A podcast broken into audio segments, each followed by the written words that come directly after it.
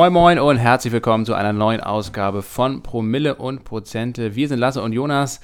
Und Jonas, wo treffe ich dich gerade an?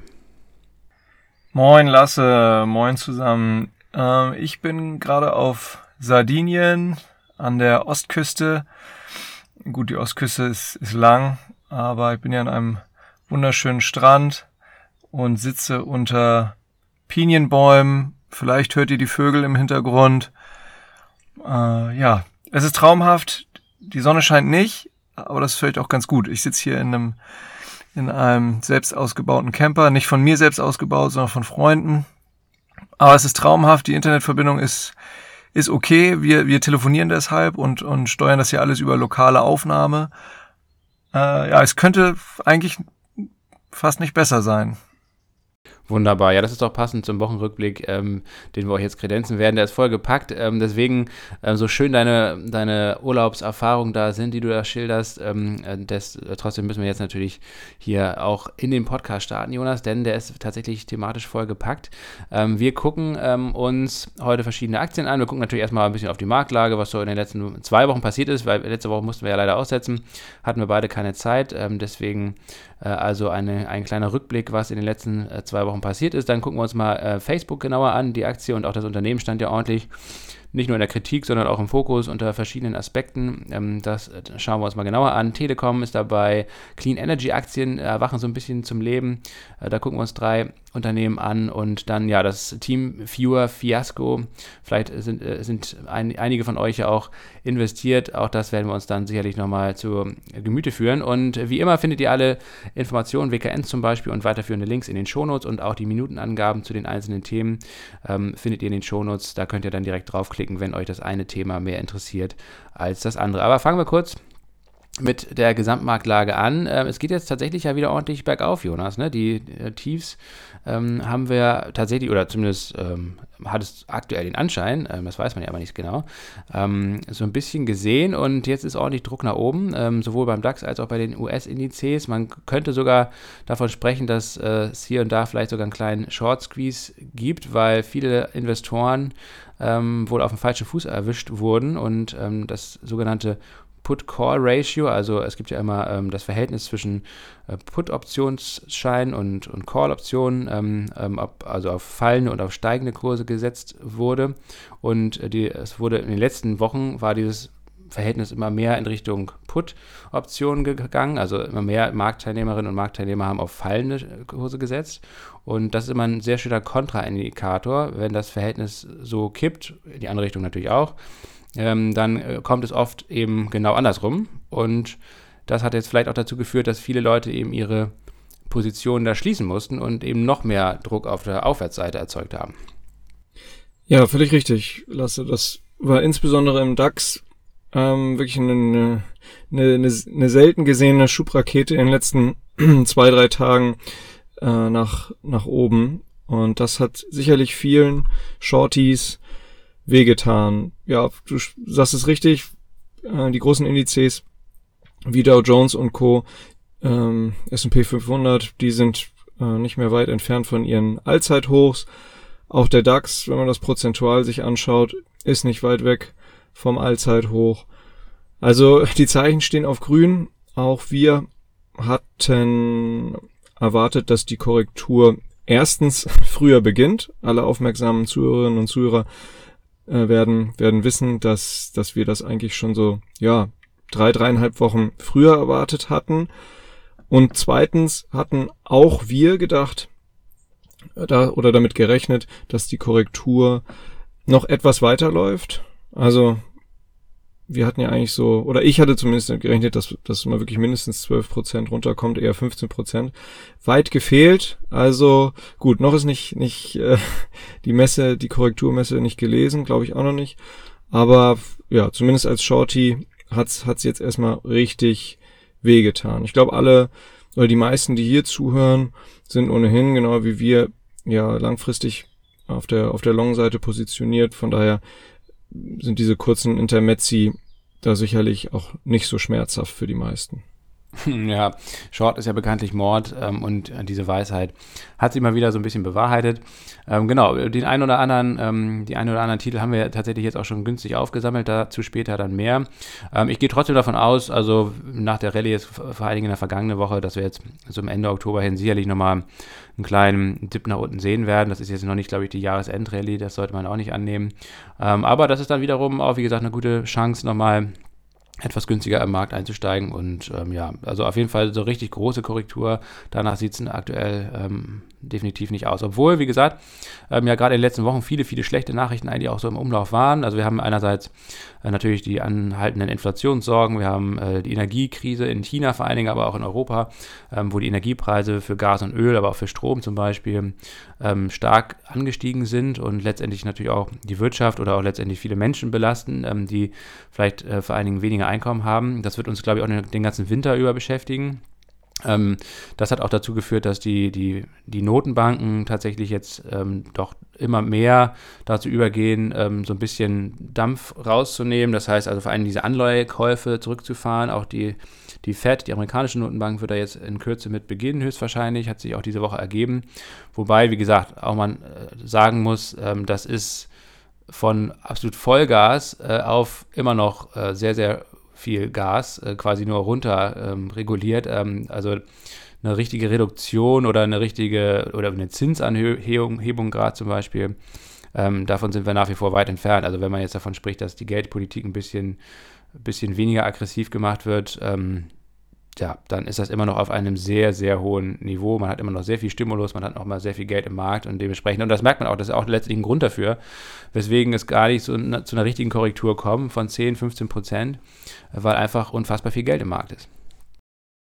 Ja, auf jeden Fall. Gut, dass du es noch angesprochen hast, auch dass du ein paar Rohstoffe angesprochen hattest, denn also ja, die meisten Verbraucherinnen und Verbraucher merken es dann ja, äh, wenn sie ein Auto besitzen, ähm, an der an der Zapfsäule, dass die Rohölpreise massiv angestiegen sind seit seit Mitte April ähm, letzten Jahres. Da hatten wir mal ein krasses Tief gesehen. Das war es war fast auch genau das Tief, was wir mal im Januar 2016 gesehen hatten. War war Mitte April letzten Jahres ähm, das Tief so um die um die 28 Dollar bei der bei der Nordsee-Sorte Brand und seitdem ging's nur steil bergauf. Jetzt haben wir gerade vor, vor ein paar Tagen das, ähm, ja, so ein bisschen das Doppeltop, das Doppelpreis hoch äh, aus, aus 2018 genommen, was, ähm, was ungefähr bei 81, knapp 81 Dollar lag. Jetzt liegen wir ja bei, ja, bei aktuell fast, fast 85 Dollar pro Barrel, also pro Fass. Ähm, jo, und da, da ist kein Ende in Sicht. Also wir liegen jetzt, vielleicht um nochmal weiter zurückzugehen, knapp 24 Prozent unter dem All-Time-High und das haben wir äh, im, im ersten Quartal, Ende des ersten Quartals 2012 gesehen, nämlich bei knapp 124 US-Dollar.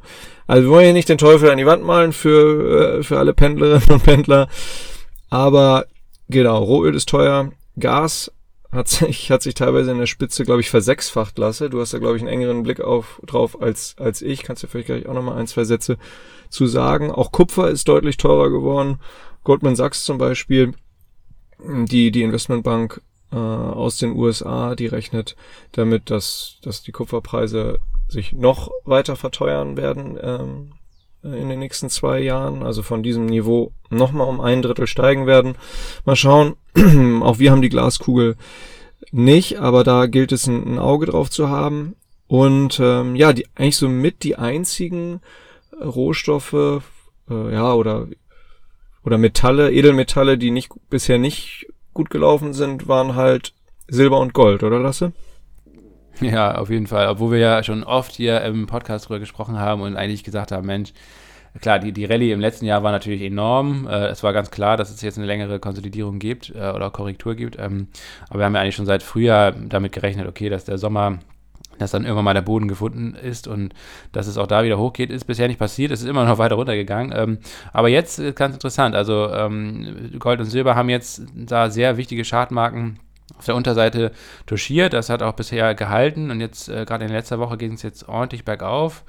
Ähm, auch der Dollar der in den letzten Wochen ja sehr stark war, ähm, auch gegenüber Euro zum Beispiel, ist jetzt lang, langsam wieder ein bisschen schwächer, weil auch zum Beispiel die Anleiherenditen auf US-Staatsanleihen zurückgelaufen sind. Und ähm, naja, eigentlich ist das Umfeld ähm, für Gold und Silber eigentlich äh, perfekt. Ne? Also man hat Inflation, man hat aber auch jetzt ein deutlich schwächeres Wirtschaftswachstum und äh, man spricht davon dann von Stagflation. Also das ist die Wortschöpfung aus Stagnation und Inflation ist halt Stagflation. Äh, sowas hat man in den 70er Jahren auch gesehen ähm, und da über Jahre hinweg. Ähm, ob das jetzt, wie gesagt, über Jahre jetzt so laufen wird, ähm, das muss man erst noch sehen. Das, da ist viel, viel Spekulation drin natürlich. Ähm, aber auf jeden Fall die nächsten Monate, da bin ich mir ziemlich sicher, dass wir das auf jeden Fall weiterhin sehen werden. Das heißt also, ähm, auch in den nächsten Monaten wird die Inflation weiterhin ähm, recht hoch bleiben und erst im nächsten Jahr vielleicht dann wieder ein Stück weit zurückkommen und auch das Wirtschaftswachstum wird auf jeden Fall erstmal deutlich geringer ausfallen als eigentlich prognostiziert und erwartet. Zum Beispiel durch die hohen Energiepreise, durch die Lieferengpässe und Lieferschwierigkeiten, ähm, also primär ähm, aufgrund von Problemen auf der Angebotsseite. Die Nachfrage ist ja eigentlich nach wie vor intakt. Und ähm, ja, von daher sieht es nicht nur charttechnisch eigentlich jetzt sehr gut aus für Gold und Silber, sondern auch fundamental. Aber wie gesagt, wir haben schon oft hier im Podcast darüber gesprochen und ähm, äh, auch höhere Preise da ähm, äh, ja, orakelt bzw. prognostiziert, äh, haben bisher immer falsch gelegen, von daher muss man da auch nach wie vor vorsichtig sein.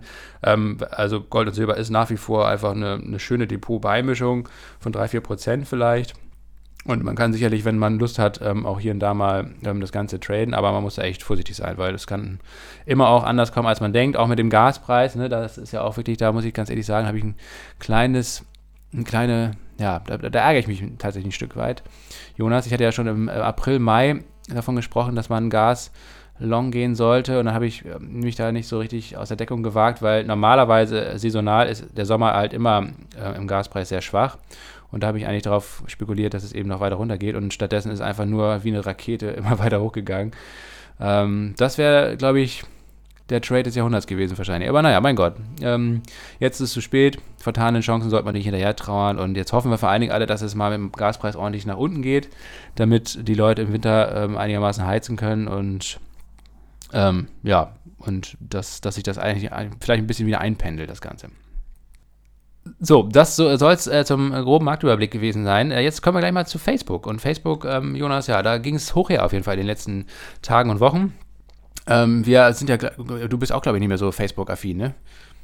Nee, ich hab, hatte mich da, jetzt sind es, glaube ich, schon dreieinhalb Jahre her, dass ich mich von Facebook, also vom klassischen Facebook verabschiedet und abgemeldet hatte. Ich habe jetzt, äh, ich habe weiterhin WhatsApp aber auch, ähm, ich nutze das immer weniger, also so seit gut eineinhalb Jahren überwiegt, glaube ich, der Nutzungsanteil bei mir äh, bei Signal, bei der Signal-App deutlich mehr.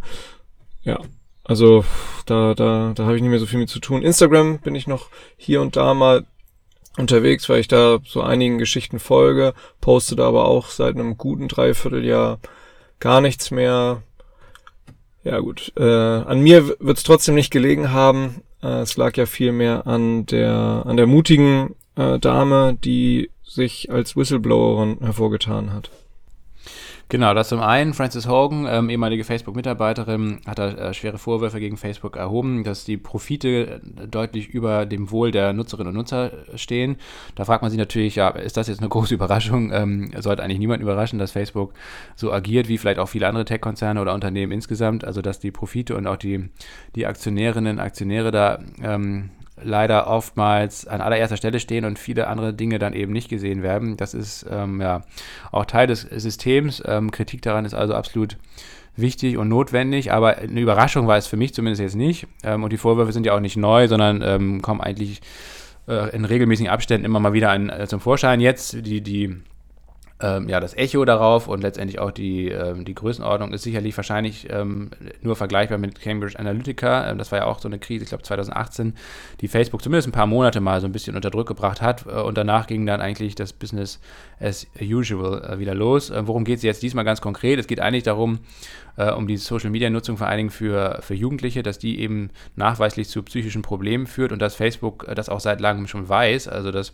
da interne Studien und Forschung äh, betrieben werden und diese Erkenntnisse bestehen, aber eben ähm, da nichts dran geändert wird. Also dass einfach die Algorithmen weiterhin so laufen, äh, dass eben weiterhin ähm, Hass und Hetze geschürt wird und ähm, dass ähm, ja, viele psychische Probleme, zum Beispiel, äh, gerade auf Instagram glaube ich auch, ne, dass, dass ähm, gerade Jugendliche sich dann eben in diesem Schönheitswahn verfallen und ähm, ja, äh, irgendwelchen Blödsinn kaufen und konsumieren. Also das ist ja eigentlich alles Teil des Systems, gerade bei Instagram.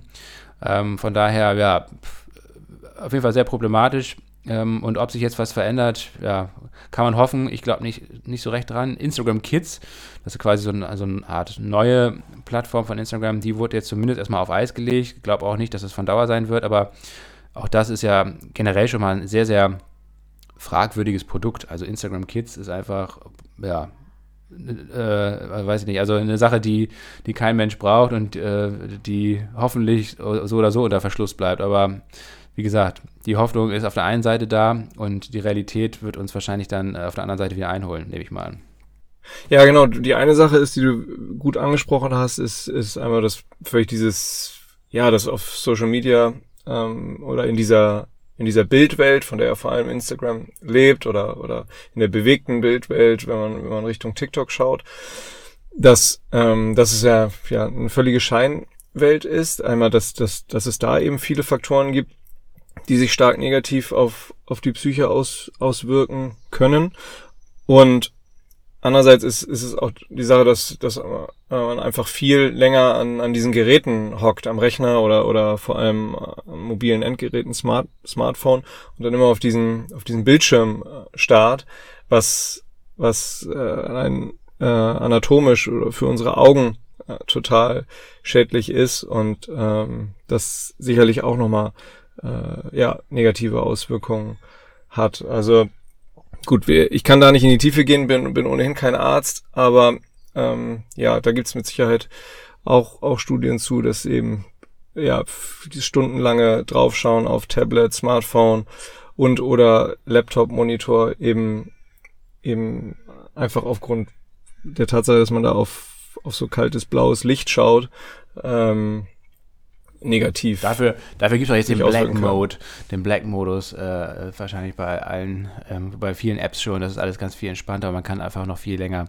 drauf gucken. Naja, also wie gesagt, ähm, ja, Rede, ich denke Sinn. persönlich völliger, völliger, trotzdem völliger äh, Scheiß.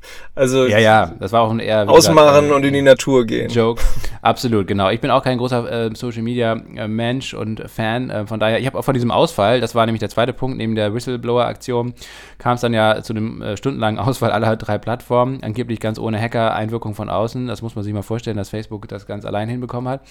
Äh, aber da habe ich tatsächlich erstmal auch gar nichts von mitbekommen, weil ich ja weder Instagram, also bei Facebook habe ich tatsächlich auch keinen Account mehr, bei Instagram und WhatsApp habe ich zwar noch Accounts, aber nutze ich so gut wie nicht oder ziemlich selten. Dementsprechend habe ich eigentlich davon gar nichts mitgekriegt. Ähm, äh, aber das hat natürlich auch dazu geführt, ähm, dass, dass Facebook nochmal unter Druck geraten ist. Jetzt haben wir quasi diese ganzen Gründe nochmal so ein bisschen beleuchtet. Äh, wie gesagt, vieles davon ist ja wahrscheinlich auch nicht neu für euch. Was jetzt, glaube ich, nochmal vielleicht interessant ist für die eine oder den anderen von euch, ist, was jetzt äh, mit der Aktie ist. Ne? Also man kann, wie gesagt, von Facebook halten, was man will.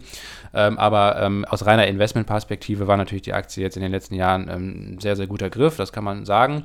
Und dementsprechend wollen wir jetzt zumindest einmal nochmal drauf gucken auf Pros und Kontras, die jetzt für oder gegen Facebook als Investment sprechen. Und vielleicht fangen wir mal mit den positiven Seiten an. Jonas, willst du das übernehmen? Dann äh, mache ich die Kontrapunkte oder umgekehrt, ähm, wie du möchtest.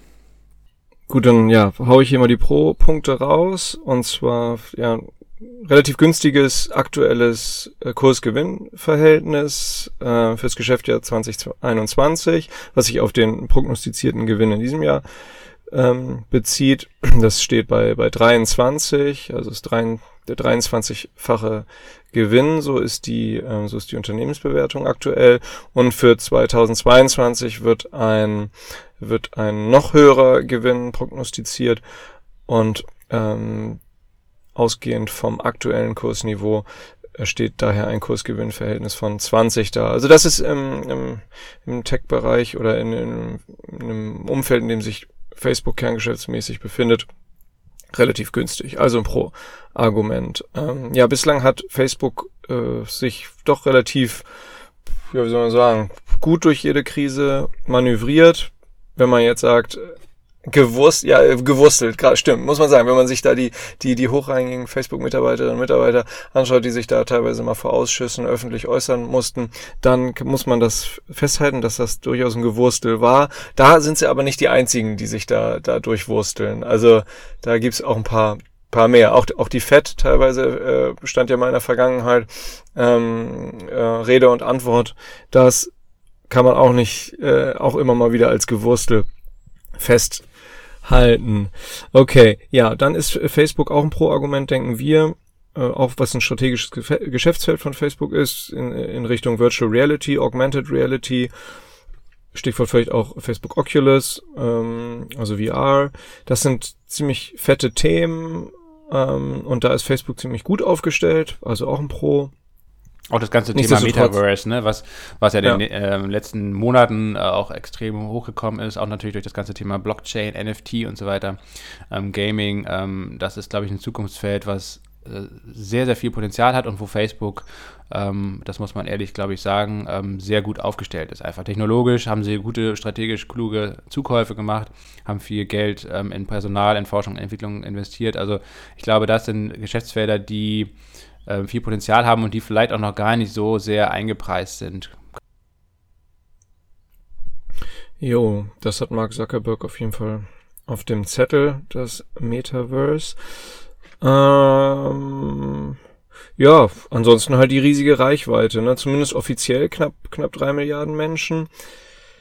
Äh, ja, das gilt es halt zu monetarisieren aus, aus, aus Sicht von, von Facebook in Sachen Pay Payment-Strukturen, sich da als Payment-Anbieter hervorzutun und da vielleicht PayPal ähm, oder auch, auch, auch Twitter. Twitter macht da, glaube ich, auch viel mit dem Lightning Network, ähm, sich da irgendwie durchzusetzen. Also das sehe ich bei Facebook persönlich schwieriger. Da ist die Konkurrenz auf jeden Fall stark, sowohl die zentrale, wenn man in Richtung PayPal schaut, als auch die dezentrale, so Lightning Network, sich das mal anguckt. Ähm, weiß ich nicht, ob da Facebook da jetzt so, so was reißen wird, großartig, gucken wir mal. Ja, und dann halt die Klassiker Shopping und Gaming. Im Gaming weiß ich gar nicht, was, was äh, machen, was machen die da Cooles? Ja, ja bei Gaming haben sie natürlich auch diese ganzen ähm, VR-Geschichten äh, mit Oculus ähm, und haben ja, wollen auch eine eigene ähm, Gaming-Plattform aufziehen und das könnte ich mir vorstellen, wie gesagt, in Kombination, wie gesagt, mit Virtual und Augmented Reality, auch in Kombination mit diesem ganzen Metaverse-Themen, dass das Gaming auf jeden Fall, glaube ich, ein großes Zukunftsfeld für Facebook ist. Bei Payment hast du recht, da haben sie total gepennt. Da hätte man, hätte man viel, viel mehr machen können, auch viel früher machen können, wenn man sich jetzt mal das Pendant aus China anguckt, WeChat von Tencent ähm, wo ähm, ja quasi das ja so ein bisschen gemein als das WhatsApp von China gilt, ähm, was ja einfach eine sehr große Untertreibung ist.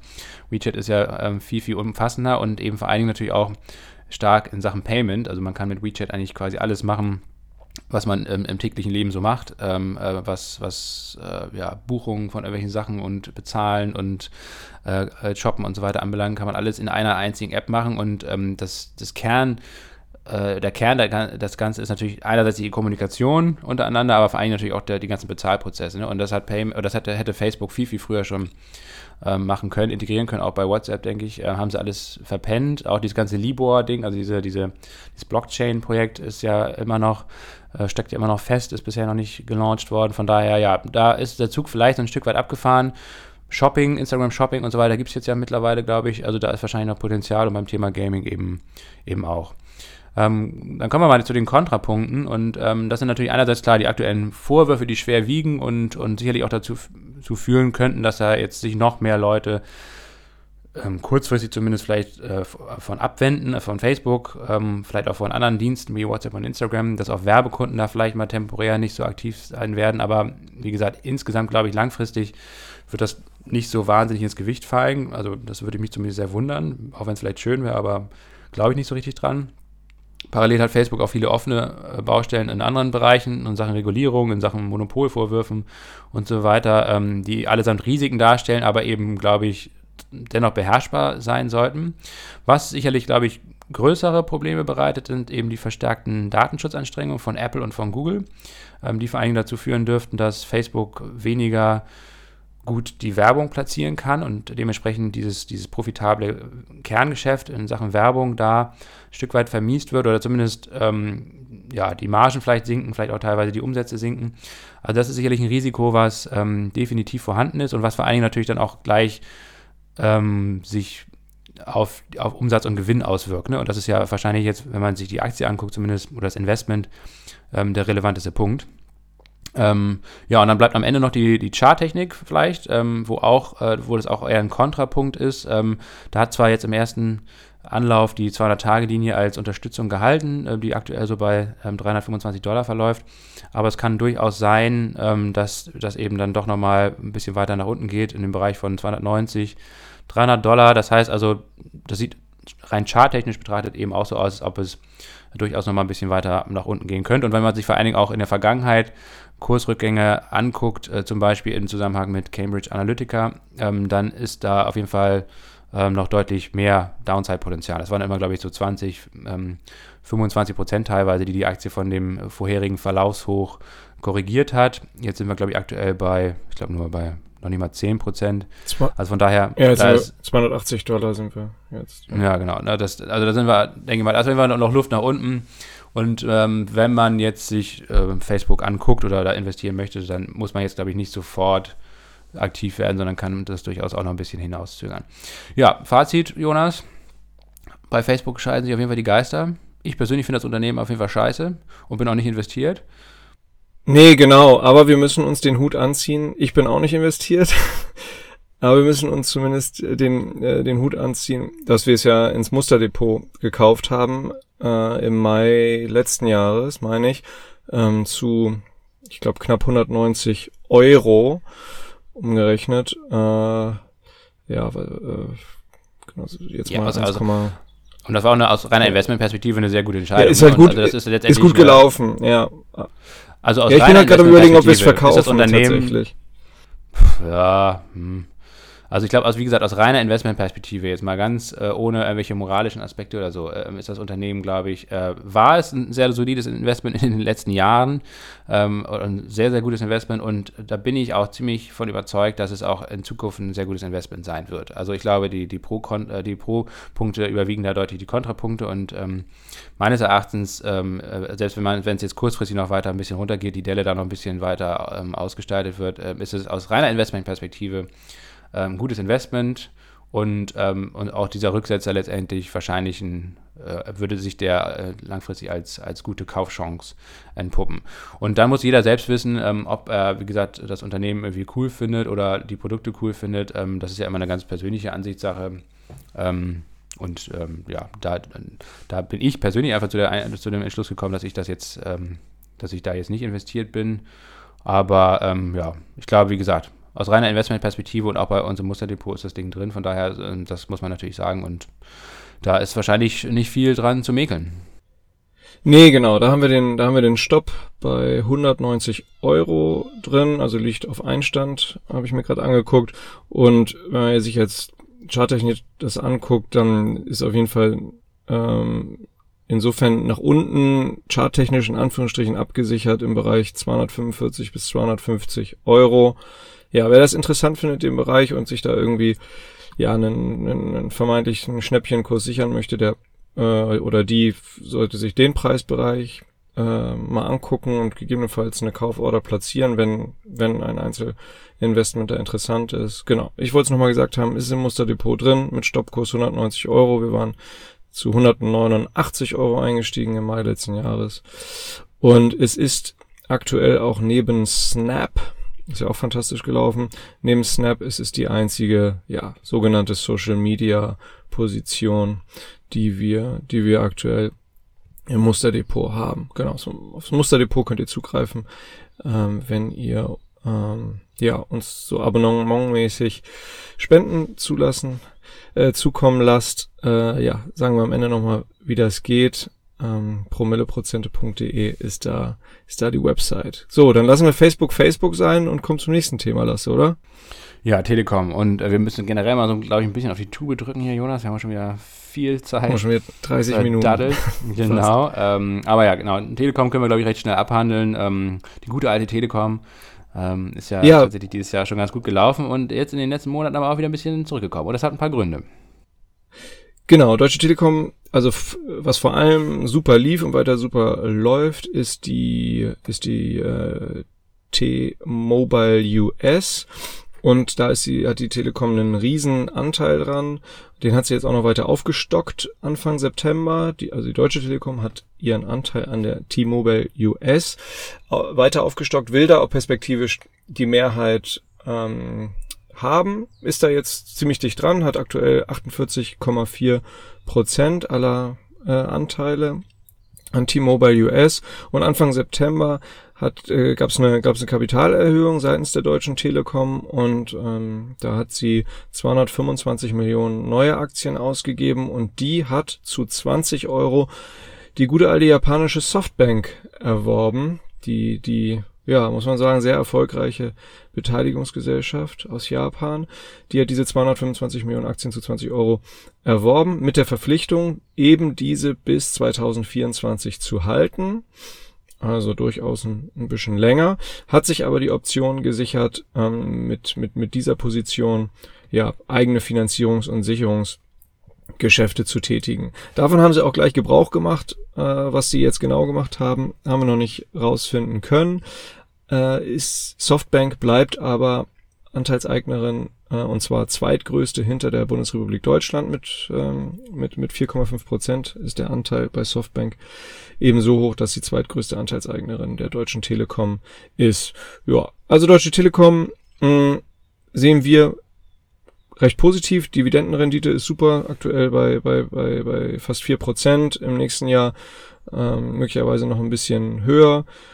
Geschäft in Deutschland ist, ist stabil, Position in Europa ist, denke ich, sehr stark. Äh, die US-Tochter T-Mobile US weiter wachstumsstark. Also auch Markus Koch, den wir ja immer, immer wieder mal hören, ähm, der, der ist ein Riesenfan von T-Mobile US. Also, ja, Kursgewinnverhältnis für 2021 von, von 16, für, für, für nächstes Jahr Kursgewinnverhältnis ähm, auf den prognostizierten Gewinn liegt bei 15.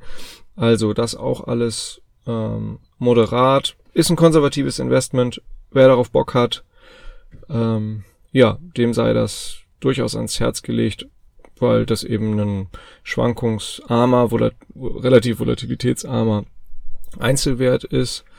Ähm, jo, was denkst du, Lasse? Bist du bei der Deutschen Telekom noch investiert? Du hattest mal einen Optionsschein. Ich hatte ja, genau, wir hatten ähm, zwischenzeitlich einen Optionsschein, den hatten wir auch bei uns im Optionsschein-Kompass ja äh, Anfang des Jahres ähm, erwähnt. Der ist auch sehr, sehr gut gelaufen, den habe ich aber inzwischen schon verkauft. Ähm, da, das, das lief wirklich sehr, sehr gut. Das war der Ausbruch quasi aus diesem Seitwärtskanal ähm, bei 15,50 damals, 15,50 Euro. Und ähm, da läuft der, der Kurs jetzt wahrscheinlich auch hin. Also ähm, jetzt kommt es vielleicht wieder ein bisschen hoch, aber ich glaube generell wird der Kurs vielleicht noch ein bisschen weiter runterkommen dann ähm, Ende Oktober vielleicht oder auf jeden Fall jetzt in, in Kürze. Und ähm, diese 15,50 Euro, das war die, die rein charttechnisch mal wieder betrachtet, dann äh, die, die Obergrenze des recht langen Seitwärtskanals, wo die Aktie immer äh, seitwärts gependelt ist. Und ähm, das könnte ich mir gut vorstellen. Da habe ich mir zumindest mal einen Preisalarm reingesetzt, wenn die Aktie da wieder hinkommt.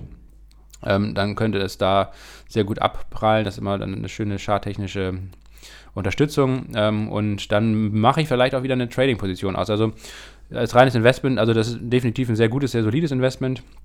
Ähm, kann man auf jeden Fall machen. Ähm, die Telekom ist für mich persönlich aber eher, glaube ich, dann wieder unter so Trading-Aspekten interessant und dann könnte ich mir durchaus vorstellen, da nochmal einen Optionsschein zu kaufen ähm, und äh, wieder darauf zu spekulieren, dass äh, von 15,50 Euro dass ähm, die Aktie dann wieder eher Richtung 20, 22 Euro läuft. Ähm, und genau, das werde ich mir mal angucken und habe mir da entsprechenden Preisalarm reingelegt. Äh, jo, gut, Telekom, schönes Ding. Und jetzt äh, gucken wir auf Clean Energy Aktien. Ähm, Jonas, denn die kommen auch so langsam wieder zum Leben. Ähm, letztes Jahr waren ja ähm, Wind, Solar, Wasserstoffaktien in aller Munde, ging es richtig ähm, ab. Und in diesem Jahr ähm, das genaue Gegenteil sind, glaube ich, es ist eigentlich ein einer der Sektoren, die mit am schwächsten performt haben. Ähm, im, im, Januar gab es die, die großen Hochs, oft auch die All-Time-Highs bei vielen Titeln und dann ging es eigentlich nur noch bergab. Das hatte verschiedene Gründe. Einerseits natürlich die Rallye im Vorjahr, äh, aber vor allen Dingen auch ähm, Probleme in den Lieferketten, ähm, sinkende Margen, schwächere Umsätze. Ähm, hohe Rohstoffkosten, wie zum Beispiel für Stahl, Kupfer, ähm, seltene Erden und so weiter. Das sind ja alles Sachen, die wichtig sind, zum Beispiel um Windräder zu bauen oder auch Solaranlagen. Und ähm, auch die Anleihenrenditen, die jetzt ja auch gerade ähm, in den letzten ein, zwei Monaten wieder gestiegen sind äh, auf Staatsanleihen, ähm, sind auch letztendlich immer schlecht natürlich für Tech-Titel, aber auch für, für andere Unternehmen, die sehr wachstumsorientiert sind und wo ähm, viele Gewinne auch in der Zukunft noch liegen. Hatten wir ja schon öfter darüber, gesprochen und ähm, dementsprechend Clean Energy Aktien sind mehrheitlich auch diese Art von Aktien und ähm, leiden auch darunter. Also viele, viele verschiedene Belastungsfaktoren. Und jetzt ähm, ist aber, glaube ich, so ein Stück weit erstens bei vielen Titeln dann, die ja meinetwegen oft auch schon 40, 50, 60 Prozent äh, korrigiert haben, dann eben auch mal so langsam so ein, so Boden gefunden oder das Downside-Potenzial ist ähm, weg ähm, oder ist aufgebraucht so ein bisschen. Und natürlich auch ähm, die, die Energiepreise, die ja stark gestiegen sind, haben wir ja schon am Anfang der Folge genannt. Ähm, auch das ist natürlich dann wieder äh, ein Punkt, der dafür sorgt, dass die erneuerbaren Energien wieder stärker in den Fokus rücken weil diese Energieträger natürlich ähm, die, die Zukunft sind, während Öl, Gas, Kohle ähm, allenfalls jetzt aktuell wahrscheinlich ein Strohfeuer erleben, das auch noch ein bisschen anhalten kann, aber ähm, da werden die Preise ja vielleicht auch ähm, wieder äh, stärker fallen dann. Und wichtig ist auf jeden Fall, dass jetzt natürlich noch ordentlich zugebaut wird. Ähm, bei, bei Clean Energy, ähm, dass auch der Klimagipfel, der jetzt in, in Kürze ansteht, in Glasgow im November, dass der auch wieder dafür sorgt, dass diese ganzen Unternehmen und diese ähm, Technologien wieder in den Fokus rücken und auch in, in, die, in die Wahrnehmung. Und ähm, ja, also diese Gemengelage ähm, ähm, sorgt jetzt dafür oder könnte auf jeden Fall dafür sorgen, dass, ähm, dass es eben nicht nur ein, zwei Wochen nach oben geht, sondern dass ähm, auch dauerhaft mal wieder so ein bisschen mehr Leben in der Branche ist. Und dementsprechend ähm, Global Clean Energy ETF, das ist ja auch schon ein ganz langer ETF, den wir immer im Depot haben, auch im Musterdepot haben. Ähm, das ist sicherlich natürlich eine schöne Geschichte oder eine gute Möglichkeit, in ganz viele verschiedene ähm, Clean Energy Aktien und Unternehmen und auch verschiedene Branchen zu investieren. Da ist dann Solar dabei, Windenergie, ähm, Wasserstoff natürlich auch. Ähm, die WKN haben wir euch auch nochmal in den Shownotes ähm, notiert. Ähm, und dann gucken wir, Jonas, auf drei Unternehmen, wo wir jetzt kürzlich nochmal äh, gekauft haben. Und anfangen wollen wir mit Solar Edge.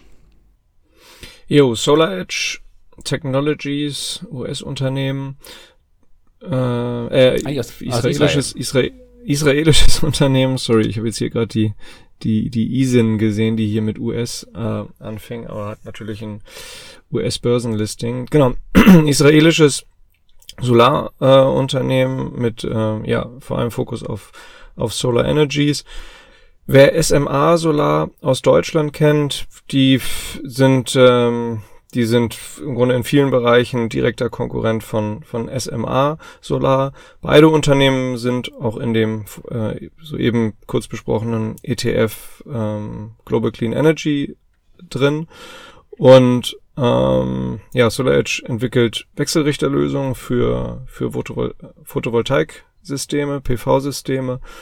Und ähm, hier geht es eben darum, die Stromerzeugung zu, zu maximieren und gleichzeitig die, die Kosten für Energie dieser Anlagen zu, zu senken. Also, äh, Stichwort Effizienz. Ich denke mal, was du meintest, Lasse, was auch viele Aktien in dem Bereich äh, so, so runtergeprügelt hat. Ähm, gut, bei Plug Power, das damals Thema Wasserstoff, aber sicherlich auch noch ein paar bilanzielle Sachen, die wir ja schon im Januar, Februar besprochen hatten, was dazu geführt hat, dass diese runtergeprügelt worden sind. Aber ist vor allem diese Lieferkettenproblematik, ne, denen ja auch Next Era, also eine Aktie für die Ewigkeit, die wir auch oft thematisiert haben, hier, die wir auch im Musterdepot haben, eine äh, Aktie Energieversorger aus den USA mit Schwerpunkt auf erneuerbare Energien also da, da ist diese Lieferkettenproblematik und ähm, die seltenen Erden, die Rohstoffe, die dafür nötig sind, eben äh, für die ganze, ganze Branche ein Problem und äh, auch, auch für Solar, äh, Solar Edge, oder? Lass vielleicht ganz kurz einen Ausblick, was du denkst, wie lange uns das noch begleiten könnte oder ob das eigentlich auch so ein für die, für die Branche eigentlich über die nächsten Jahre weiterhin Damoklesschwert bleibt? Ja, das wird immer mal wieder ähm, auftreten. Ne? Also die, die, ich glaube, die Lieferketten insgesamt werden sich jetzt schon in den nächsten Monaten ähm, immer wieder so ein bisschen ein Stück weit ähm, normalisieren. Wir haben zum Beispiel, wir sehen das an den Frachtraten, also ähm, die Containerpreise zum Beispiel sind deutlich gesunken jetzt. Ähm, äh, auch die Wartezeiten ähm, für, für Lieferungen aus China in die USA oder nach Europa sinken wieder. Ähm, also da wird jetzt Stück für Stück ähm, dieser ganze Rückstau, der noch durch Corona ähm, gekommen ist, aber teilweise auch durch diesen Suezkanal, die Suezkanalblockade im März zum Beispiel, man erinnert sich, ähm, das sind alles so Aspekte gewesen, die eben diese Lieferketten ähm, global, die ja sehr eng getaktet sind, äh, völlig aus dem Schritt gebracht haben, aus dem Gleichgewicht gebracht haben und ähm, ja, und dann bis heute eigentlich nachwirken. Und das sollte sich aber, denke ich mal, jetzt Stück für Stück wirklich wieder normalisieren. Andere Aspekte sind natürlich die Energiepreise und auch die Rohstoffpreise. Auch die werden sicherlich ein Stück weit wieder zurückkommen, aber vielleicht nicht unbedingt super kurzfristig, sondern erst im Laufe der nächsten ein, zwei Jahre.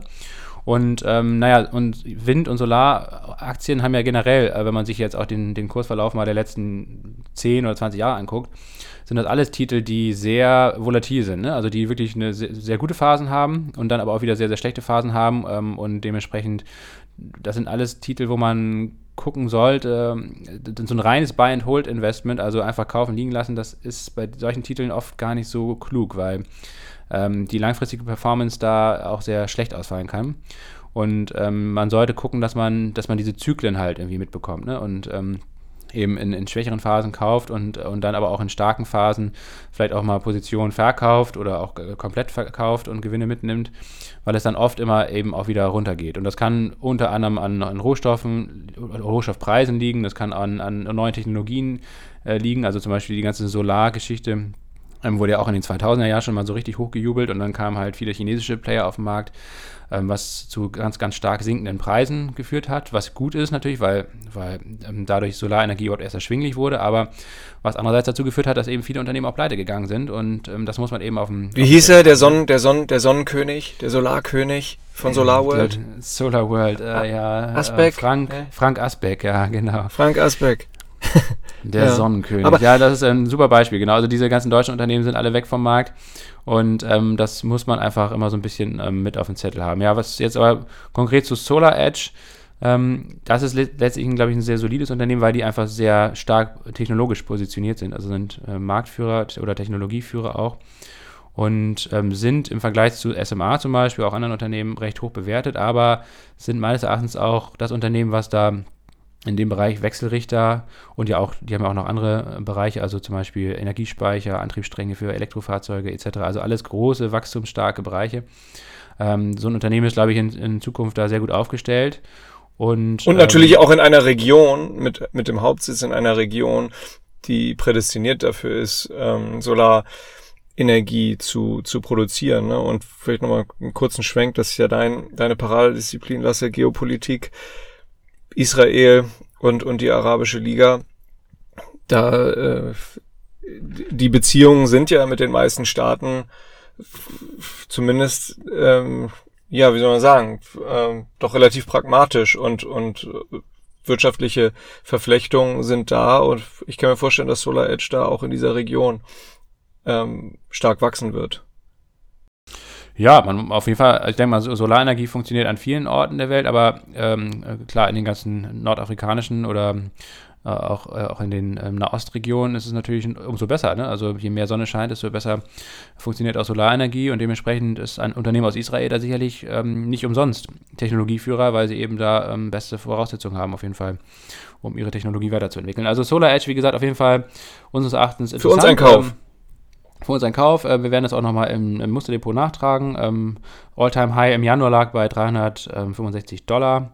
Jetzt gab es dann, wie gesagt, eine, wie bei allen anderen Titeln auch, eine recht herbe Korrektur bis auf 200 Dollar runter. Aktuell ist der Kurs wieder schon bei, bei 300 Dollar und es könnte jetzt, wie gesagt, gut sein, dass, ähm, dass man sich da jetzt ähm, ja, Richtung Richtung dem alten Allzeithoch orientiert, vielleicht auch darüber hinaus ähm, geht. Von daher, ähm, wir haben da jetzt mal einen Fuß in die Tür gestellt. Und ähm, das haben wir auch bei Orsted gemacht. Orsted ist ein dänisches Unternehmen, ehemals Dong Energy und ähm, zählt zu den größten Energieversorgern in Nordeuropa. Mhm der Konzern ist besonders im Bereich erneuerbare Energien tätig, ähm, aber auch teilweise in anderen Energiebereichen. Also die machen jetzt nicht nur erneuerbare Energien, aber also das ist der große, große Fokus.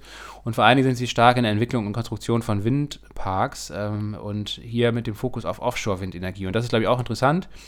Denn Offshore-Wind hat mit Abstand das größte Potenzial in Zukunft, ähm, weil der Wind eben auf dem Meer sehr viel konstanter und stärker weht als an Land. Und die Kosten für diese Offshore-Windanlagen auch sehr, sehr stark gefallen sind in den letzten Jahren. Ähm, das heißt also, da ist da spielt die Musik, wenn man das mal so sagen will. Und Orsted ist bei Offshore jetzt schon weltweit Marktführer. und kann da sicherlich auch in Zukunft äh, die Position noch weiter ausbauen. Ähm, die Aktie ist zwar mit einem 21er Kurs-Gewinn-Verhältnis von 32 immer noch recht äh, teuer bewertet, ähm, allerdings im Vergleich zu den, den Preisen, die man da jetzt Anfang des Jahres noch für eine Aktie bezahlt hat, schon sehr, sehr stark zurückgekommen. Und ähm, wir haben Orsted sogar schon im, im August ins Musterdepot gekauft zum Preis von 128 Euro. Jetzt ist der Kurs bei, glaube ich, 120 Euro, also nochmal ein bisschen weiter zurückgekommen, nochmal ein bisschen günstiger. Und dementsprechend, ähm, ja, sind wir da weiterhin ähm, von überzeugt, ähm, dass das auch ein langfristig sehr sinnvolles Investment ist und wieder, denke ich mal, ja, in den nächsten Monaten, in den nächsten Jahren auf jeden Fall höhere Kurse ähm, sehen werden, weil, weil der Markt einfach insgesamt sehr, sehr dynamisch wachsen wird, weil diese ganze Lieferkettenproblematik Stück für Stück weniger wird, weil das, äh, weil das dann auch wieder, was dann auch wieder positiv auf Umsatz und Margen bei Orsted und auch anderen Anbietern ähm, sich auswirken könnte. Und dementsprechend kann man da, glaube ich, diesen Kursrücksetzer durchaus mal nutzen, um sich die Aktie genauer anzugucken. Ja, vielleicht ganz kurz, genau, Stichwort Margen, die sich verbessert haben. Äh, vielleicht gibt's ja sogar ein kleines Comeback der deutschen äh, Solar, Solarindustrie. Also für alle, die das, die das, Thema interessiert, da sollte man den Blick ähm, nach Sachsen-Anhalt schwenken, wo ja das sogenannte Solar Valley von Deutschland liegt. Und da äh, hat's auf jeden Fall jetzt jüngst in diesem Jahr ähm, mehrere, äh, ja, wie gesagt, ich glaube, zwei neue Fabriken wurden gebaut. Und ähm, da kann man mal einen Blick hinwerfen und das hat sich insofern gelohnt, nicht nur aufgrund von Subventionen, sondern auch, weil eben Transportkosten, äh, ja, Lieferkosten ähm, für die Geschichten, für die Komponenten aus China stark gestiegen sind, so dass dann ähm, und zunehmende Automatisierung in der in der in der Fertigung, ähm, was dazu geführt hat, dass dieses äh, ja dieser Standortnachteil, den es damals vor allem in den 2000ern, ähm, in den frühen 2000er Jahren, den Deutschland hatte, ähm, nachteilig gegenüber China, nämlich die hohen Lohnkosten. Das äh, ist auf jeden Fall ein starkes Stück äh, negiert. Und deswegen kann man mal, wenn, wenn einen das interessiert, äh, immer mal äh, Richtung Sachsen-Anhalt schielen, wo eben, ja, Stand jetzt zumindest wieder Kapazitäten aufgebaut werden. Ja, witzigerweise von einem Schweizer Unternehmen, das auch börsennotiert ist, Meyer Burger heißen die. Ähm, die wollen da, die haben auch alte Fertigungsanlagen tatsächlich von SolarWorld und von Q-Cells und so weiter gekauft und übernommen und wollen da jetzt wieder durchstarten. Mal schauen. Also es könnte gut sein, weil wie gesagt, ähm, ähm, auch die Herstellung von Solarmodulen ja hoch, hochautomatisiert vonstatten geht. Also da braucht man jetzt gar nicht mehr so viel Personal. Dementsprechend kann man das auch in Hochpreisländern wie Deutschland eigentlich ganz gut machen mit der entsprechenden Technologie und kann dann trotzdem kostengünstig produzieren. Von daher mal schauen, äh, wie das passiert. Ähm, letzter Titel, Jonas. Acker Carbon Capture aus Norwegen. Endlich mal wieder ein norwegischer äh, Titel. Wir, haben, wir erinnern uns vielleicht noch an Neil, den Wasserstoff. Äh, Champion, der letztes Jahr da durch die Gazetten gewandert ist und äh, hochgejubelt wurde und auch natürlich dann wieder. Oder Wow. Oder Wow, ja, V-O-W. Ja, müssen wir eigentlich auch mal, die Aktie müssen wir eigentlich auch mal wieder unter die Lupe nehmen. Die haben wir auch verkauft mit ordentlich Gewinn. Ähm, genau, die ist auch so ein Clean Energy Titel aus Norwegen, ähm, die ähm, Schiffe nachhaltig oder, oder nachhaltige Antriebssysteme für Schiffe ähm, entwickeln. Stimmt, die müssen wir eigentlich auch mal wieder unter die Lupe nehmen. Die sind, ähm, da sind wir ja mit Gewinn ausgestoppt worden, aber das könnte auch wieder ein interessantes Niveau mittlerweile erreicht haben. Müssen wir mal schauen. Aber jetzt kommen wir mal zu Acker Carbon Capture denn die machen ähm, die sogenannte CCS-Technologie, Carbon Capture and Storage. Ähm, das Ganze war schon mal vor ungefähr zehn Jahren auch ein großes Thema in Deutschland. Da gab es hier ein paar Pilotprojekte, ähm, unter anderem in Brandenburg. Ähm, was, worum geht es da? Es geht eigentlich letztendlich darum, ähm, ähm, CO2 einerseits aus der Luft herauszufiltern, andererseits aber auch bei der Produktion, zum Beispiel von Zement oder Stahl etc., ähm, direkt beim Produktionsprozess abzuspalten und gar nicht erst ähm, in die Luft ähm, zu ähm, emittieren. Ähm, und ähm, das ist, glaube ich, eine sehr, sehr wichtige Technologie, auch wenn sie, wie gesagt, vor zehn Jahren gerade in Deutschland hier sehr umstritten war und sicherlich auch immer noch ist, weil das CO2 wird letztendlich rausgefiltert, gespeichert, entweder in, in leeren Erdgasspeichern zum Beispiel im Boden ähm, oder ähm, äh, auf andere Art und Weise. Man kann auch mit, das, mit dem CO2, man kann das letztlich auch als Rohstoff nutzen und daraus noch andere Produkte machen.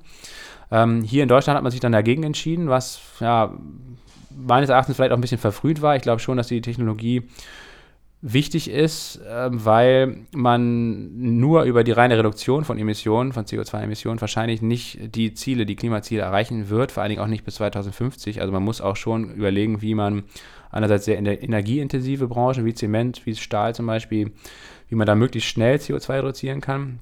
Ähm, und ähm, Energieerzeugung durch Kohle ne, muss massiv muss, muss am ja, besten das sowieso. das sowieso, also das ist, das ist klar, dass, dass, die, dass diese ganze, dass, dass wir CO2 komplett reduzieren müssen und auf Null senken müssen, ist klar. Aber ich glaube, es wird wahrscheinlich nicht schnell genug gelingen. Das heißt also, wir brauchen auch Technologien, die diesen Übergang oder die das Ganze noch beschleunigen, indem man äh, zwar weiterhin in Produktionsprozessen zum Beispiel CO2 ähm, oder CO2 anfällt, aber das eben nicht mehr in die Luft entlassen wird, sondern eben abgeschieden und dann gespeichert wird und somit dann eben auch nicht klimawirksam äh, wird. Ne? Und genau darum geht es eigentlich äh, bei dieser ähm, CCS-Technologie. Und warum Norwegen da führend ist oder auch Acker Carbon Capture ist äh, recht einfach, weil Norwegen ja, wie gesagt, ein großes Öl- und Gasförderland ist. Äh, in der Nordsee hatte man jahrzehntelang diese ganzen Auskommen da. Die sind oftmals jetzt auch schon erschöpft. Und ähm, Acker arbeitet letztendlich daran, ähm, CO2 ähm, ja, zu absorbieren und dann in diese leeren Erdgasvorkommen zum Beispiel oder auch leeren Ölvorkommen wieder zu pumpen, also unter die Erde und dort zu speichern. Und ähm, das ist natürlich ja, nicht ganz risikolos. Also natürlich muss auch sichergestellt werden, dass das, äh, das CO2 auch da langfristig verbleibt und jetzt nicht irgendwie wieder austritt zum Beispiel. Ähm, aber diese Technologie ist, denke ich, trotzdem auf jeden Fall äh, einen Blick wert. Und ähm, da sind einige Player mittlerweile am Markt. Die ganze Technologie wird auch immer deutlich günstiger Stück für Stück. Ähm, dadurch, dass sie mehr eingesetzt wird, aber auf der anderen Seite natürlich auch dadurch, dass der CO2-Preis steigt und, und generell die ganzen Klimagesetze. Ähm, es gibt auch immer, gibt es auch immer mehr Nachfrage nach dieser Technologie. Und Acker ist das einzige Unternehmen, was börsennotiert ist. Und ähm, wir sind ja, glaube ich, Jonas, auf zweifacher Hinsicht äh, drauf gestoßen. Einerseits bei Godmode Trader haben wir einen Artikel drüber gelesen, recht ausführlich. Und jetzt äh, neulich, ich glaube letzte Woche sogar, war es sogar der Hotstock im Aktionär. Jetzt ist es also kein großer Geheimtipp mehr. Ähm, aber nichtsdestotrotz ein trotzdem sehr spannendes Unternehmen, wie wir finden. Und dementsprechend sind wir da jetzt mal an Bord gegangen. Ja, genau. Ich habe mich ein bisschen geärgert, weil wir wir, also wir selber sind ja relativ früh da an Bord gegangen und haben das irgendwie, ja, äh, lag sicherlich vor allem hier an, äh, an, an meinem, an meinem Trip, dass wir das jetzt ja, mit dem heutigen Tag so spät ähm, in die in die hier in die Gruppe in die Zuhörerschaft geben. Der Kurs ist seitdem echt stark gestiegen. Ich bin ich bin zu 2,32 eingestiegen, lasse zu 2,40. Aber langfristig sehen wir das wirklich positiv und wir äh, ja der, der Transparenz halber gehen wir jetzt auch dann mit dem, mit dem Wochenschlusskurs von, von Freitag rein ins, ins Musterdepot, um da irgendwie fair zu bleiben. Mhm. Ja, äh, ich musste gerade noch mal an Salzgitter denken. Also Salzgitter ist ja ein äh, deutsches äh, Unternehmen mit, mit, mit langer Tradition, was hochwertigen Stahl herstellt. Salzgitter auch, ich glaube, mit über 25 Prozent an Aurubis, der größten Kupferhütte mit Sitz in Hamburg, beteiligt. Aurubis selber auch börsennotiert. Ähm, und Salzgitter ist ja seit einiger Zeit, äh, produziert ja äh, CO2-neutral äh, Stahl. Da habe ich mich gefragt, ob das vor allem so ist, weil sie, weil, weil sie relativ geschickt mit CO2-Zertifikaten gehandelt haben, oder äh, ob sie vielleicht auch ähm, die Technologie von Acre genutzt haben, ne, bei der ja ähm, im Produktionsprozess CO2 äh, abgefangen wird, gecaptured wird, ähm, bevor es überhaupt in den, in den freien Luftraum gelangt. Ja, also ist auf jeden Fall schon in vielfacher Hinsicht im Einsatz. Also Heidelberg Zement zum Beispiel ähm, ist ja auch, glaube ich, einer der größten CO2-Emittenten Europas. Ne? Also das ist unglaublich dreckig, dieses, diese Zementproduktion. Ähm, das ist ein riesen, riesen Batzen oder eine riesen, riesen Baustelle, die man im wahrsten Sinne des Wortes da hat bei Heidelberg Zement zum Beispiel oder generell bei der Zementindustrie, Stahlindustrie. Das sind Industrien, äh, da muss man dringend versuchen, eben CO2 zu reduzieren und das wird eben leider nicht von heute auf morgen gehen. Auch ist man wegen bei, beim Thema grüner Wasserstoff, äh, das ja hat viel Potenzial in der Stahlproduktion, aber bis das dann wirklich breitflächig eingesetzt wird und auch zu vernünftigen Preisen, äh, vergehen sicherlich noch 10, 15 Jahre. Und dementsprechend braucht man einfach jetzt äh, für den Übergang ähm, ja, andere Technologien, die eben auch die bisherige Stahlproduktion oder Zementproduktion halt ähm, CO2 ja nicht neutral machen, aber zumindest den CO2-Ausstoß eben deutlich reduzieren. Bei Heidelberg Zement ist Acker schon aktiv, also da sind sie schon mit drin, auch bei Enel, das ist so ein italienischer Energiekonzern, sind sie dabei, bei Orsted, ähm, dem eben genannten Unternehmen, Da haben sie eine Partnerschaft auch bei Microsoft und mit Siemens Energy. Bei Microsoft geht es da um Digitalisierung dieser ganzen Technologiesysteme. Ähm, und bei Siemens Energy natürlich auch klar um, um ähm, Gaskraftwerke zum Beispiel. Und ähm, ja, also von daher ist das Unternehmen da, glaube ich, recht gut aufgestellt, nicht nur technologisch, ähm, sondern eben auch was ähm, die finanziellen Kapazitäten anbelangt, was Forschung und Entwicklung anbelangt, ähm, was die Kooperation auf Unternehmensseite anbelangt. Ähm, naja, und bei der Aktie wird es wahrscheinlich ähnlich laufen wie bei, bei einigen Wasserstoffplayern. Ne? Also das ist wahrscheinlich ein sehr volatiler Titel, auch ein sehr spekulativer Titel, dementsprechend also eher eine kleine Position da wählen. Ähm, langfristig ist das spannend, es wird aber auch hoch und runter gehen. Also auch da, wenn es jetzt hochlaufen sollte, ähm, wird es dann sicherlich auch wieder Phasen geben, wo die Aktie mal 40, 50 Prozent verliert, weil äh, das Marktpotenzial liegt eben auch noch, auch bei Acker, eben weit in der Zukunft. Ne? Ähm, die machen zwar schon Umsätze, nächstes Jahr wollen sie sogar, glaube ich, Gewinn machen, aber ähm, das, äh, das eigentliche Marktpotenzial liegt wahrscheinlich eher in 10, 15 Jahren. Von daher ähm, wird das wie bei vielen Hype-Cyclen dann üblich, ähm, wird es dann eben, wird so eine Aktie vielleicht auch einfach hochgejubelt und fällt dann aber auch einfach mal wieder um 50, 60 Prozent zwischenzeitlich, weil die Aktie sehr viel stärker gestiegen ist in der Zwischenzeit als die Umsätze oder die Gewinne. Genau, wird, äh, die werden auch in diesem Jahr nicht profitabel sein. Wichtig, dass du es ansprichst, das wird in, in den nächsten Jahren ein hochvolatiler Wert bleiben. Wir bleiben da wir erhöhen unsere Position wahrscheinlich sogar schrittweise, würde ich, würde ich, würde ich fast tippen, gerade wenn wir mal 2022 vielleicht hinter uns gelassen haben und da mal ein bisschen klarer gucken kann. Aber ähm, ja, für 2022 ähm, ist tatsächlich ein, äh, ein Umsatz von, ähm, von gut 900 Millionen ähm, äh, norwegische Kronen angepeilt. Ähm, Umsatz für 2021 wurde, wurde, wurde jetzt jüngst äh, bekräftigt von gut 300 Millionen äh, Nokis, NOK, norwegische Kronen. Ähm, ja, man geht aber von einem negativen Betriebsergebnis von, von knapp 140 Millionen norwegische Kronen aus. Ähm, ja, aber äh, also wir, wir, wir bleiben da ähm, sehr positiv. Die Bewertung ist natürlich recht, recht sportlich im Verhältnis zum, zum aktuellen Umsatz, liegt bei fast 50, das KUV, das Kursumsatzverhältnis für, für dieses Jahr. Fürs, fürs nächste Jahr mit dem, ja, deutlich erhöht, mit der deutlich erhöhten Umsatzprognose für 2022 liegt es auf dem aktuellen Kursniveau mit einem Kursumsatzverhältnis von 16, vielleicht für so eine vielversprechende Technologie, äh, dann wiederum fürs kommende Jahr sehr niedrig, immer aufs aktuelle Kursniveau natürlich bezogen. Ja, also es bleibt ein spannendes Unternehmen, wir bleiben da mal eng dran, aber haben da auch eine relativ kleine Position drin. Also wir haben ins Musterdepot auch geschrieben ähm, oder werden ins Musterdepot schreiben, dass, dass die maximal äh, zwei äh, Prozent des verfügbaren Anlagevermögens ausmachen sollte. Aber wir finden ein sehr spannendes Unternehmen. Da bleiben wir dran und in der nächsten Folge gucken wir auch mal auf Wow, weil da, da, da kommen wir ja, ne, das, das Thema Schiffe und äh, unser, unser Lieblingshassthema Kreuzfahrtschiffe, die wir ja am liebsten alle äh, wegbiegen würden, würden. Versenken, versenken würden, genau, oder, oder, oder, oder kontrolliert havarieren wollen, um, um sie dann nur noch mit Solarenergie als, als vor sich hin oxidierende Hotel- und Event-Locations betreiben zu lassen. Gut, kam bisher noch nicht so gut an bei äh, Hapag-Lloyd und Onassis und Co.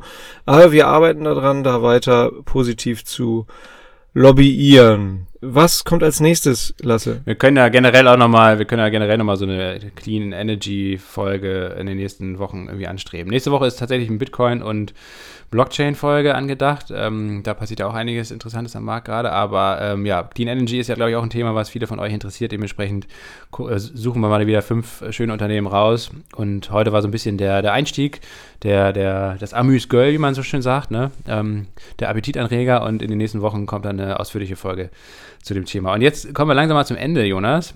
Und das Ende ist natürlich. Ähm, das Ende ist der Anfang, kann man in diesem Sinne jetzt fast sagen, wenn wir auf Reliance Industries zu sprechen kommen. Gas. nee? Nee. Ach so, ja, ja, stimmt. Reliance Industry können wir auch nochmal schnell mit reinnehmen.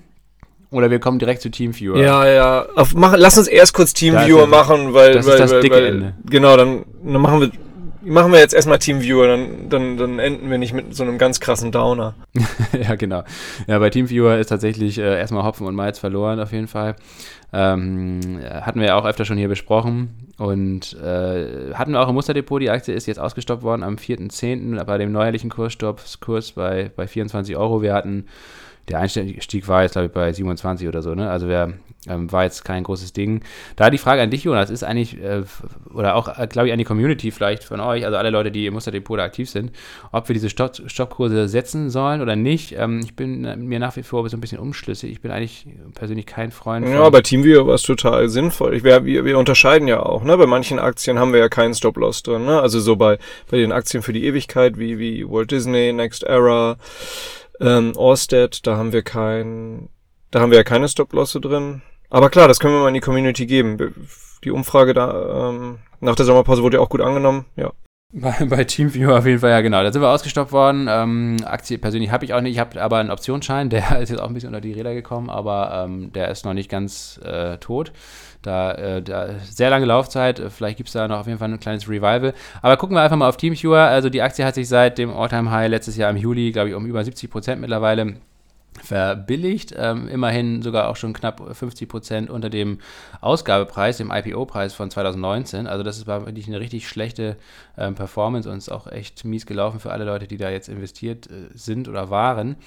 Ähm, gucken wir mal auf die Gründe für den neuerlichen Kurssturz. Es ging ja, wie gesagt, das ganze Jahr schon über ähm, recht konstant bergab, weil ähm, wiederholt ähm, die Prognosen äh, vom Unternehmen ähm, ja nicht geliefert wurden bzw. revidiert wurden und auch das ist jetzt nochmal passiert. Also die schon revidierten oder die schon äh, runtergesetzten Prognosen wurden auch noch nicht mal eingehalten, sondern nochmal nach unten ähm, revidiert. Und konkret bedeutet das, also fürs laufende Geschäftsjahr prognostiziert TeamViewer ähm, da ähm, ein Umsatz von 495 Millionen bis 505 Millionen. Bisher war von 525 Millionen bis 540 Millionen ausgegangen. Das ist also kein krasser Rückgang, aber wie gesagt, äh, vor dem Hintergrund, dass diese bisherige Prognose auch schon nach unten gesetzt wurde, ähm, äh, ist das eben dann auch nochmal, glaube ich, ein anderes Licht. Genauso die, die Marge, ne? die operative Marge ist auch weiter äh, gesunken, was vor allen Dingen ähm, ähm, aufgrund dieser teuren Marketing-Deals mit Manchester United und mit Mercedes, dem Mercedes Formel 1-Team, zustande gekommen ist. Also man hat sehr viel Geld für teure Marketingaktionen rausgegeben. Ähm, und die Effekt, also neue neue Billings, also neue, neue Kundenverträge, auch neue, neue ähm, ähm, zusätzliche Umsätze sind bisher eben nicht absehbar. Und ähm, ja, das, das kommt eben gar nicht gut an an der Börse. Das war tatsächlich, glaube ich, auch der, der, der Startschuss, als diese Marketing-Geschichten ähm, im März, glaube ich, war es, ähm, kommuniziert wurden. Da gab es schon mal so einen ordentlichen Einbruch der Aktie. Also hatten tatsächlich schon viele damit gerechnet, dass diese Aktion da vom Vorstand nicht sonderlich gut durchdacht war. Und es spiegelt sich jetzt halt immer mehr, oder es kommt jetzt immer mehr und mehr raus, dass es auch wirklich anscheinend keine gute Aktion war. Aber ähm, ja, insgesamt ist das Unternehmen ja nach wie vor profitabel. Es, ist, es wächst auch, aber eben deutlich schwächer als erwartet. Und ich könnte mir jetzt vorstellen, dass TeamViewer mehr denn je eigentlich ein Übernahmekandidat wird, ähm, zum Beispiel für SAP. SAP ist ja auch schon Kooperationspartner von TeamViewer und bei der aktuellen Marktkapitalisierung, glaube ich, von nur noch 4,5 Milliarden Euro ist TeamViewer eigentlich ein ziemliches Schnäppchen, weil ich glaube schon, dass die Technologie, dass das Produkt, ähm, gerade auch im Hinblick eben auf ähm, der, die Anwendungsbeispiele oder Anwendungsfälle in der Industrie, ne, also wo man letztendlich Fernwartung von Maschinen zum Beispiel macht und äh, oder in, in, Lagern und so weiter, ähm, das, also Augmented und Virtual Reality damit einbindet. Ähm, all das kann TeamViewer, ja. Das ist quasi jetzt nicht nur wie Zoom, dass man da irgendwie eine Videokonferenz macht oder dass man einen Fernzugriff auf einen Laptop hat, sondern eben ähm, vor allen Dingen auch ähm, in der Industrie gibt es da sehr, sehr viele Anwendungsfälle und dementsprechend bin ich eigentlich nach wie vor überzeugt, dass, dass das Geschäftsfeld, dass die Technologie ähm, in Zukunft noch viel, viel Freude bereiten wird.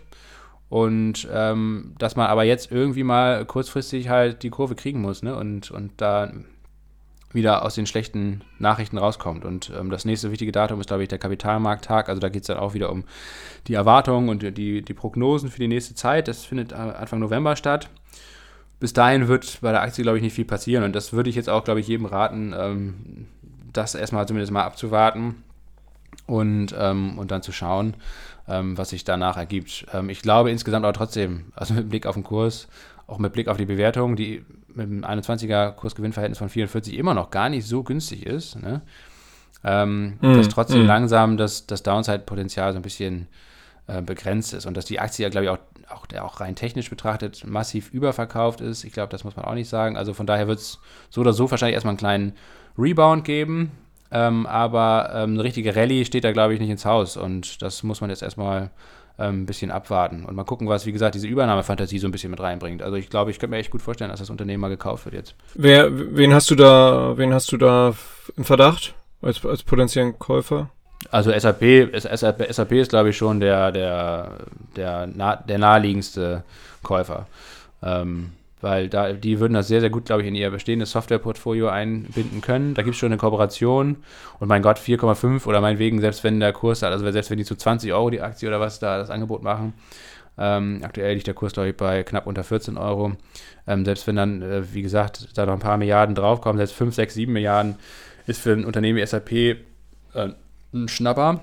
Und ähm, auch für Teamviewer wäre das sicherlich gut. Wir erinnern uns ein bisschen an Slack. Ne? Slack wurde von, von Salesforce gekauft und ist dann, glaube ich, im Salesforce-Universum, in diesem ganzen äh, Software-Universum, ähm, sehr viel besser ausgestellt ähm, als alleinstehend. Und bei Teamviewer gilt das auch. Also ich glaube, ähm, bei einem großen Unternehmen, ähm, das da eben ähm, ein breites Softwareangebot hat, wäre ähm, Teamviewer eine sehr gute Ergänzung. Und dann würde das Wachstum auch ganz anders aussehen. Ne? Also ich glaube, dann wird, wird Teamviewer durch die ganzen ähm, den gemeinsamen Vertrieb und durch die Integration in bestehende Softwareangebote, meinetwegen von SAP zum Beispiel, ähm, stark profitieren. Ob jetzt ein amerikanisches Unternehmen da zugreift, das glaube ich nicht. Also ich könnte mir eher ein deutsches oder ein, ein europäisches Unternehmen vorstellen. Ich glaube, für amerikanische Unternehmen ist es wahrscheinlich nicht so relevant. Auch wenn es jetzt eine, Operation, eine, eine Kooperation mit Google zum Beispiel gibt auch Microsoft oder Oracle oder so sind da Unternehmen, wo es vielleicht irgendwie passen würde, aber ich glaube nicht, dass die Teamviewer kaufen. Ich glaube schon, also SAP ist für mich, glaube ich, die, die, die wahrscheinlichste Variante.